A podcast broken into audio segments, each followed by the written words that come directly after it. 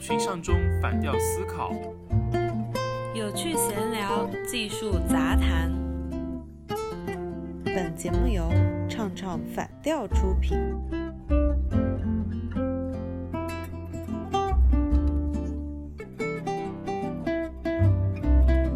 我们看到最近香港 NBA 苹果的事件，真的就是连轴转。网上还出来了这样一个段子，说这一切都是因为蝴蝶效应。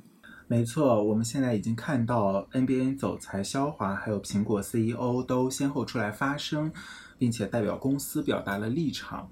哎，吴邪，你作为在某大型互联网公司任职的高级公关，你怎么看待这两段发言呢？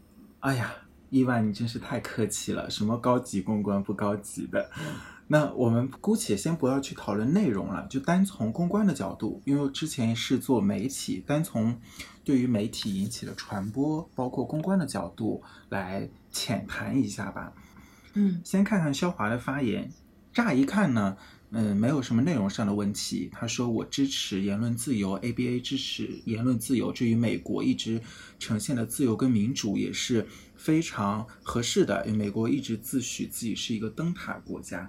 但是呢，他有一个非常根本性的问题，就是他只讲了他的自由，而没有讲别人的自由，类似于是他的自由要建立在别人的痛苦之上，这显然就是违背了平等的原则。其实，就我个人认为，也是违背了美国一七八七年宪法里面所说的这种自由、民主、平等的一个规则。意思就是说，我的自由才是自由，你的自由就不是。呃，当你的言论触犯了自由的时候呢，我来捍卫自由。那么，当美国的言论去触犯了自由的时候呢，我去捍卫美国的自由，这显然是非常的不平等的。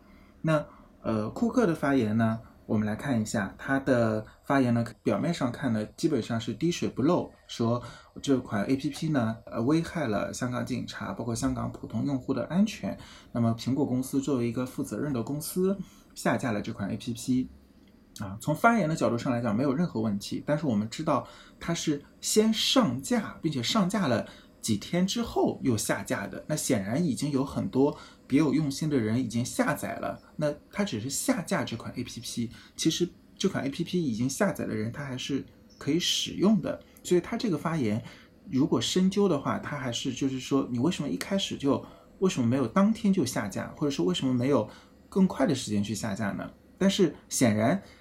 更容易得到原谅，就是说，我们可以看到库克这番发言之后呢，基本上我们国内的媒体也没有再去追究这个事情了。那我先来聊一下 NBA 这边吧。肖华的一个发言的话，就像你说的是没有错的，但是我觉得每一个人都是站在自己的立场上去谈论这个问题。昨天吧，有一个第三方的人，然后接受采访。记者就问他：“哎，你怎么看待这个事儿？”他说：“我不知道。”他说：“这个事情越来越复杂了。”所以我就觉得，为什么这种事情会变得复杂？那就是因为我们每一个人都有自己的一个立场。就整个 NBA 事件来说，无论是于中国而言也好，或者是于 NBA 而言也好，根本的矛盾核心就是双方的政治红线不一样。是的，而且整个事情越来越趋于复杂了。如果说，啊，让莫雷辞职，他本人肯定不高兴，那美国人也不高兴。但是如果不辞职呢？那么中国人也不接受，也不高兴。你刚刚也提到，像苹果的话，它其实更好处理这件事情，而且整个苹果的事件也没有让他们这边去表达他们的一个政治立场，相对于来说就没有那么的复杂。是的，其实苹果的发言呢，有一个非常高明的之处，就是它并没有把它引申到了中美之间的。政治对立，嗯，而是说，呃，对于用户，因为它是一家科技公司嘛，那么它不是像 ABA 一样，ABA 只是一个赛事，它不是一个公司，它没有实体。这苹果是一个有实体产品的一家公司，那么它的发言呢，都是围绕着说，我可能会让我的用户受到伤害，所以我下架了这款 APP。这显然是找不出来什么马脚的。那么它也把这个。高度呢上升到了维护所有用户。那苹果在全球有上亿的用户，那么很多的用户看到这问之后，会觉得苹果是一个会保护用户安全的一家公司。其实球迷也不少啊。对，但是球迷也不少，这个你说的是对的。但是它有一个问题，就是我说的，苹果的发言里面丝毫没有提到“自由”这两个字，它的核心是围绕着安全，就安全这个是。无懈可击的一个词汇。那每个人都追求安全，不管你是哪个国家的人啊，不管你的出生在哪里，你是维护一个什么样的立场，你都需要安全。那么，相信呢，就是因为有 NBA 作为前车之鉴，苹果也不愿意让事情复杂化。啊，用词方面的一个斟酌性嘛，我就觉得苹果这边他们就是先安慰，再列出理由，然后再去重申自己的一个价值观。嗯，但是对于肖华来说，他好像顺序搞错了。哎，你以前做公关的时候，一般怎么去安慰这个双方的情绪呢？就是两个对立面的情绪。嗯，其实如果说要做到两全其美的话呢，真的很难，不然我们也不会看到呃发生这么多的事情了。其实就像是肖华他的发言，也一定是经过了 ABA 的这个媒体传播部门的一个审核和。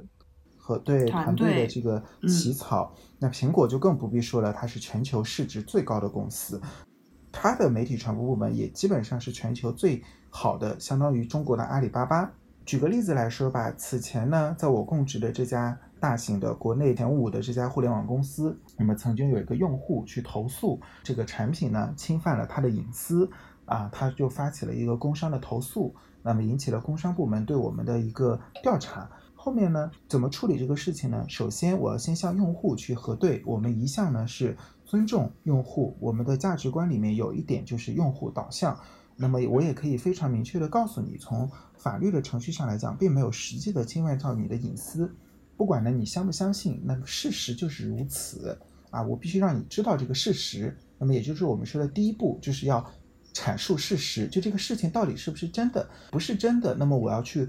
告诉真相是什么？那如果是真的，就是另外一方面了。就是说，如果是真的，一定不要去掩盖，纸是永远包不住火的。嗯，如果你是真的错了，就像我们知道，中国有一家公寓品牌叫自如，那么它的房子呢，经常出现甲醛超标的问题。那么刚开始呢，他就否认它甲醛超标，这显然是一个非常愚蠢的公关行为，因为你甲醛超标就是甲醛超标，你承认。反而不会让别人觉得你大方，你掩盖反而会让别人觉得你非常的小人。让我想起一些艺人出轨的公关文，就直接上来就是先认个错再说。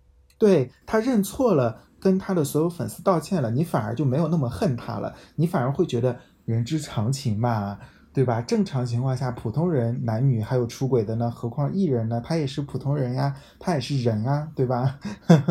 是的。对，那嗯，接着再说。那么后面呢，我需要向用户阐述的就是公司的价值观的，还有一条很重要，就是我们说到了公司的价值观一向是以正直啊，因为我上一家的供职单位，它的价值观的第一条是正直为导向的，我们绝对不会做这样的事情。如果我们内部真的有员工去做了这些事情，你可以拨打我们的这种举报电话。我们内部呢也会启动这种调查的机制，这种反腐败的机制，去调查这个事情。但是同时呢，我又维护了公司的立场。那么同时呢，我们也肯定是不允许有其他人来刻意黑我们的公司、黑我们的产品，这个我们也是不允许的。这里呢有一点很重要，就是为了避免让这个用户感觉我是在指责他，那么我还要顺带说一句，当然了，我不是在。指责你做了这件事情，你做这个事情，我反而觉得你是对的，因为你帮我们来证明，通过你的这个举报啊，我来澄清了这个事情，那么以后呢，就再也没有人来质疑我们了，因为大家都知道，曾经有人举报，我们澄清了这个事情，也证明我们是真的，那么后面也没有人再会去质疑这个事情了，反而大家会觉得是不是有人来故意来黑你，对吧？哎，那你们会去故意黑别人吗？可以跟你说我没有做过，那至于其他人有没有做过，我就不知道了。哦，就是说不排除公关里面是会有一些行为是这样做的，是吗？对，不排除这个行为，但是我可以跟你说我没有这样做过。就是好的公关部门一般都不会这样做。嗯，也不一定叫好的公关部门，任何一家公司吧，任何一个部门，他都要听于他的老板啊，决策。嗯如果你的老板让你去做这个事情，其实你是无法去拒绝的，你是无法像所谓的那种非常玛丽苏的电视剧说，呃，我要维护正义，怎么可能呢？给你付薪水的人要你去做这个事情，只要是不违法的，是的，他可能是违反一些道德，但他不违法。对，可能就是一些企业的发展策略。是的，现在我们大部分人对于公关这个词，也就是我刚刚提到的这个娱乐明星，我们的认知层面都停留在，诶，好像娱乐明星没事儿都喜欢出来发个公关文，要么就是澄清一下自己出轨啦，然后要么就说这个粉丝来黑我啦，或者就是说什么贪污漏税呀、这些公关文会稍微多一点。很多地方呢都要用到公关。其实不只是企业在执行企业品牌形象的时候，但凡你是一个被公众关注的，不管你是大型的企业还是你是公众人物，包括我们的政府部门啊，也需要专门的政务公关。就换言之吧，就算我只是一个人，我们说你也有人缘好和人缘差的区别。同样的情况下，有的人你会提到一个人，大家都说他很靠谱、很正直，是个好人。那同样有的人，对对，同样有的人你提到他，所有人都说他是个非常差劲的人，人品很差，你不要跟他去接触，对吧？嗯，所以其实我觉得公关这个行为，其实应该是存在于每个人或者是每一个团体当中的。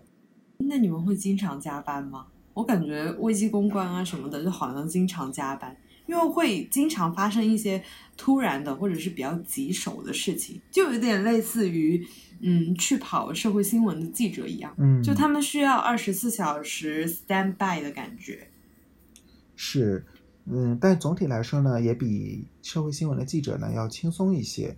啊、应该说是偶尔加班，或者是定时加班。举个例子来说吧，像每年的这个三幺五晚会的当天，啊、显然大家都是要加班的，因为你不知道你会不会上榜，嗯因为你不知道你的公司的产品是不是真的有这个问题。就换言之，在这个世界上的所有的产品都不能做到百分之百的正品率。嗯没有一件产品，没有任何一个产品可以说我生产的产品百分之百是良好的，不可能的。就算是我们常用的苹果手机或者是华为手机，它一万台手机里面至少也会有一台啊，或者是更多的台会出现这种出厂率不合格的情况，有可能是信号不好，有可能是这个手机的材质有问题，那么所以才会发生这种类似于七天无理由退换货这样的保障性的存在，嗯对吧？就算是苹果手机，它也没有办法避免它的手机存在一些的次品率，就更不要说其他的一些产品了。遇到比较棘手的事情呢，一般来说呢，呃，大家也不是单打独斗，也是团队作战。啊，这个时候呢，说难听点呢就是擦屁股，说好听点呢就是说维护你的雇主的正面形象。那我这里记住我用的一个词是雇主，啊、而不是说产品，因为你的产品呢，你同一个企业你可能有很多个产品，有的产品呢，如果它真的非常差，你可以去舍弃它。比如说两年前还是三年前，支付宝出过一个功能叫圈子，那么里面呢有很多这种类似于呃比较敏感的字眼，说你花多少钱就可以看到美女的这种视频。发生这个危机之后呢，支付宝当时的董事长彭磊就发了一篇道歉信。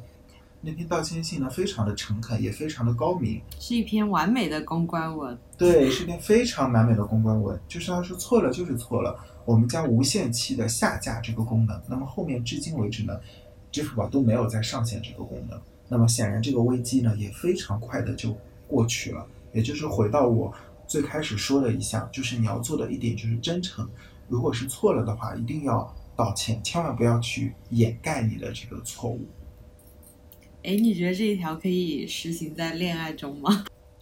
当然可以，我觉得做人也是这样子的，为人处事，包括你的生活和你任何的朋友的相处，在职场中也是。，对，就是对就是对，错就是错，假的是不可能成为真的的。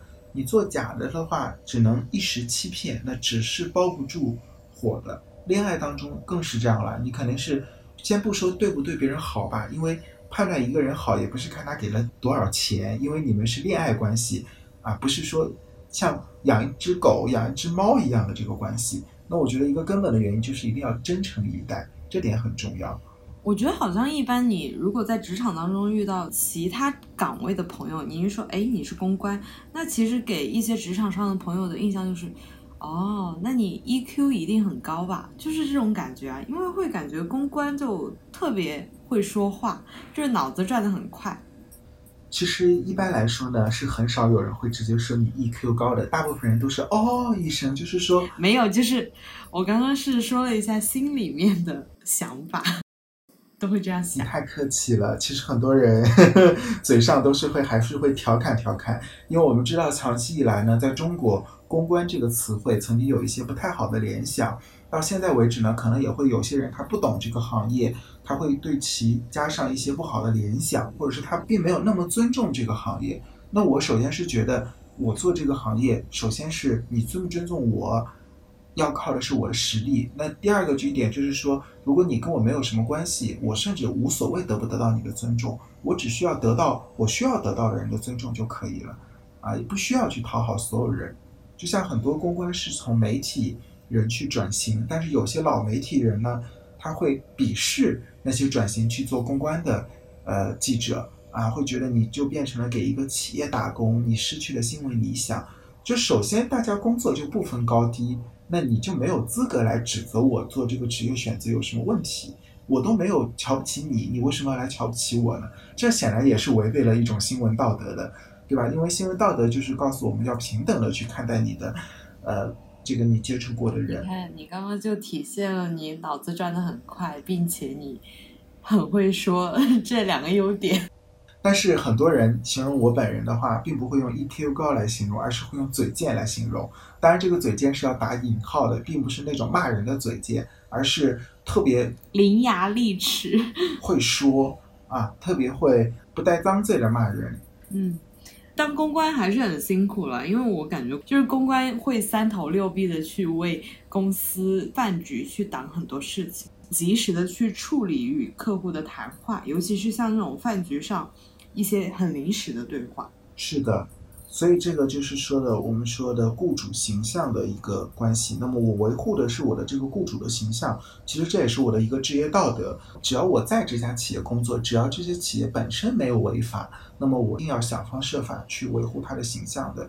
除非这家企业本身违法了，这个老板犯罪了，我不可能说我的职业道德，职业道德是不能违反你的这个做人的道德的。一切的职业道德都要在做人的道德之下，才能被称为职业道德。那节目的最后呢，你来预测一下，就是接下来 NBA 或者苹果这边在公关方面会有下一步动作吗？据我的预测呢，可能未必会有，因为呃，这个事情呢，可能接下来就会这么淡了下去。因为我们知道，在整个大的环境下呢，现在的中美贸易的谈判已经趋于缓和，包括二零二二年还会有北京的冬奥会。啊，那么首先呢，是不太会因为一个非政治的事件，一个球赛来影响到两个国家之间的正常的交际，这个呢显然也没有必要。